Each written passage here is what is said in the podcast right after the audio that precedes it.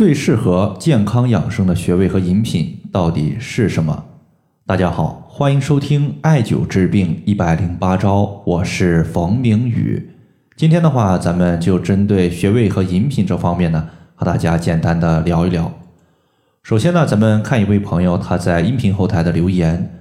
这位朋友他说：“冯明宇老师，我有一个困惑，就是关于茶饮养生这一块儿，有没有哪种茶饮对于健康它是最好的呢？”其实呢，在我看来，无论是茶饮也好，保健品也罢，甚至我们艾灸的穴位，它也是一样的，没有最好，只有最适合。那么在这里呢，我先和大家讲一个我在前天收到的一位朋友的反馈。这个朋友呢，他最初是为了调节孩子的一个腹泻情况。那么腹泻呢，我们都知道，我们常用的穴位呢有四个。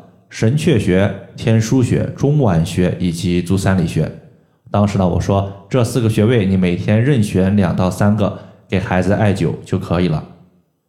那么最开始呢，这位朋友他说艾灸后啊是有效的，但是后来呢，他又反馈说当时有效，但是过了两天之后还是出现腹泻的情况，并且呢，这个孩子腹泻的时间也蛮久了。我估计呢，就是孩子的饮食出现了一些问题。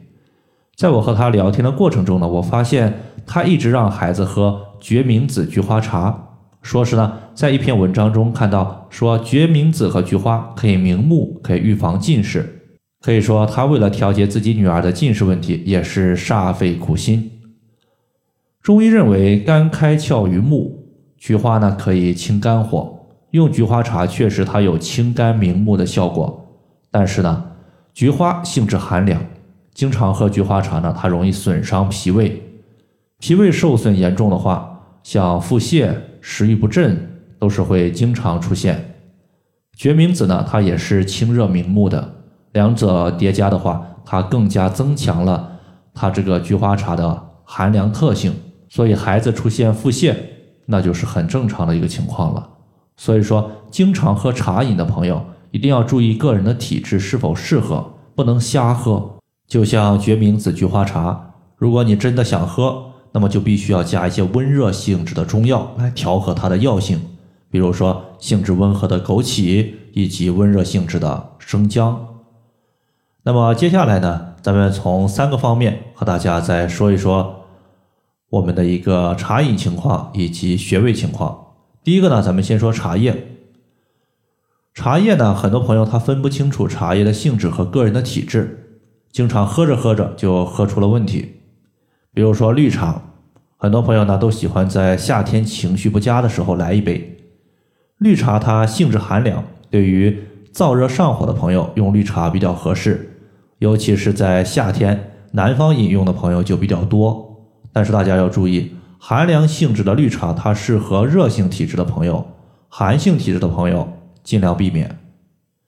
那么和绿茶性质相反的是红茶。因为红茶呢，它属于是全发酵茶，在发酵的过程中呢，茶叶的寒凉之气就被过滤掉了很多，所以呢，脾胃虚弱、经常腹泻的，包括手脚冰凉的朋友就适合红茶。那么实际上呢，还有一些茶饮呢，它是介于红茶和绿茶的之间，属于是性质较为平和的，比如说乌龙茶。那么除了茶叶之外呢，还有一些养生茶。那么养生茶它的一个情况就更为复杂了，可以说呢是五花八门、琳琅满目。比如说前几天我在音频上讲了，裂纹舌的朋友可以适当的买一些中药石斛代茶饮用。